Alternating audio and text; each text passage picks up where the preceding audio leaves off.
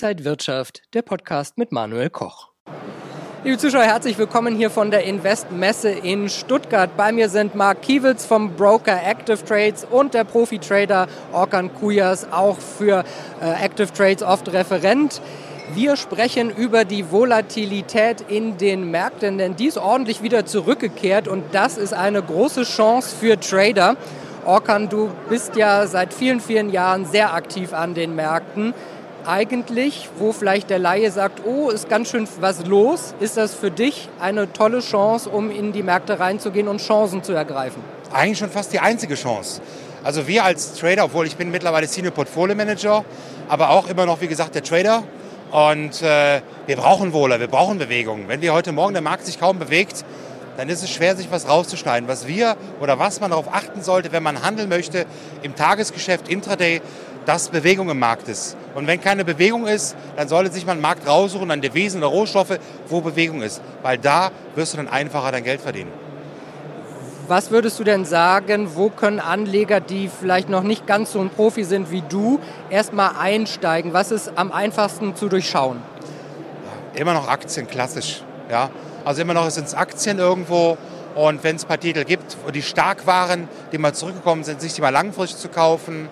Ähm, ansonsten, was Sie sich mal anschauen können, sind auch so ein bisschen die Devisenmärkte. Vielleicht sollte man sich nicht direkt den Euro-US-Dollar nehmen, sondern so einen australisch-Dollar, US-Dollar mit dem anfangen. Der ist viel ruhiger zum Beispiel und solche, und solche Sachen zum Beispiel. Nicht sofort die Indizes oder so.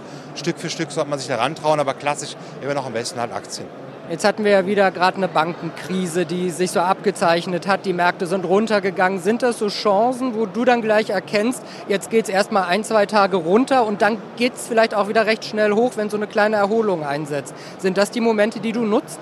Definitiv. Also statistisch ist es so, also wenn so ein Markt stark runterkommt und nochmal stark runterkommt, dann gehe ich nicht an dem Tag long, sondern suche einfach Zonen. Und es gibt auch schon Statistiken, die besagen, es gibt gewisse Tage, aber meistens, wenn es vorher stark gefallen ist, an den Tagen erholt sich meist der Markt zum Beispiel gerne nochmal wieder. Und das nutzen wir dann schon aus und achten darauf. Und daher wussten wir, okay, wir können am Anfang dieser Woche ein bisschen mehr auf Long plädieren. Dann ging der Markt jetzt nochmal runter. Heute, ja, ein bisschen moderat, ein bisschen höher. Jetzt könnte es was knapp werden, aber es hat natürlich auch der Verfall mitgespielt. Da ist schon einiges durch. Und ich sage mal ganz ehrlich, für uns ist es eine Chance, wenn es stark runterkommt, ja, die Kauflust ist immer da, aber nicht sofort. Immer Geduld und gute Marken raussuchen. Und ich glaube auch Volatilität ist eine, äh, auch für einen Broker interessant, weil dann wahrscheinlich auch einiges los ist auf der Plattform und auf der Webseite. Auf jeden Fall. Also ohne Volatilität hat es ein Broker schwer weil wir leben letztendlich von der Volatilität, also sagen wir mal von den steigenden und fallenden Kursen. Wir leben nicht davon, äh, von Investments long-term, natürlich auch, kann man bei uns alles machen, aber wenn die Vola da ist, ja, die Kunden also sagen wir mal, ähm, ich sag mal Bewegungen mitmachen von 2, 3 Prozent am Tag rauf und nächsten Tag wieder runter. Das spült uns natürlich Umsätze in die Kassen, muss man ganz ehrlich sagen. Broker lebt davon, von den Umsätzen, von den generierten Spreads etc. Und das merkst du natürlich im Moment super. Seit letzter Woche geht es rauf, geht es wieder runter. Die Unsicherheit ist da. Unsicherheit heißt, dass viele natürlich auch leider Gottes mal auf den falschen Fuß erwischt werden. Das gehört dazu zum Trading. Man muss auch verlieren können und das wegstecken können. Ja, und, aber auf der anderen Seite kommen natürlich am nächsten Tag auch schnell wieder die Gewinne. Und diese, dieser Mehrumsatz ne, ist natürlich für uns unser Tagesgeschäft. Davon leben wir. Ja. Und ist es in solchen Zeiten dann auch wichtig, äh, die Leute weiterzubilden, ein bisschen was an die Hand zu geben, äh, Charttechnik vielleicht ein bisschen an die Hand zu geben? Solche Dinge, wird das gefragt? Das wird nicht nur gefragt, das ist das, worauf wir unseren Fokus legen. Also ich sag mal, ich bin hier vor anderthalb Jahren erst zu Active Trades gekommen und habe dafür auch gesorgt, dass wir unser Webinar- und Schulungsangebot exorbitant ausgebaut haben. Dann mittlerweile im Schnitt ein bis zwei Webinare am Tag. Das waren vorher eine Handvoll im Monat und äh, die Experten, die wir in der Zeit gewonnen haben, die ich auch mit reingebracht habe, ähm, decken einfach alles ab, ob das Chartanalyse ist, Live-Trading, wie der Orkan bei uns macht, Marktbetrachtung oder Content-Webinare, Psychologie, Trading-Psychologie.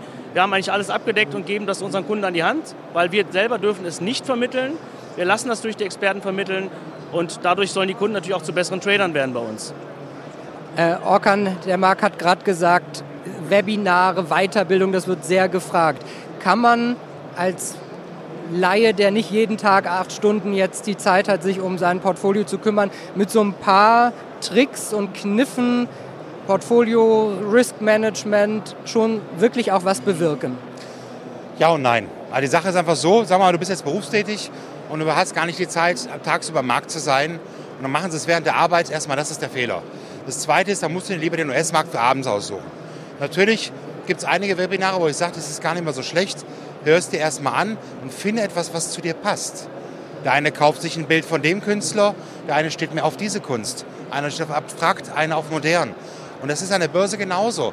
Äh, nicht alles passt zu jedem, ja.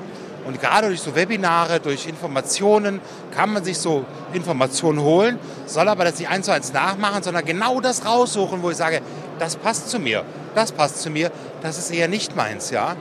Und das so ein bisschen zusammenwürfen und man kann, was heißt was bewegen? Man kann mal schon den Markt ganz anders sehen. Viele gehen erstmal blind ran, lesen drei Sachen und drücken schon. Das ist falsch. Erstmal viele Informationen aufsaugen und sammeln, filtern, gucken, was zu einem passt und dann erst loslegen. Gibt es irgendwelche Trends, die man hier auf, auf so einer Messe sieht? Äh, Gibt es irgendwelche neuen Dinge, die vielleicht auch bei einem Broker interessant sind und umgesetzt werden können? Hm.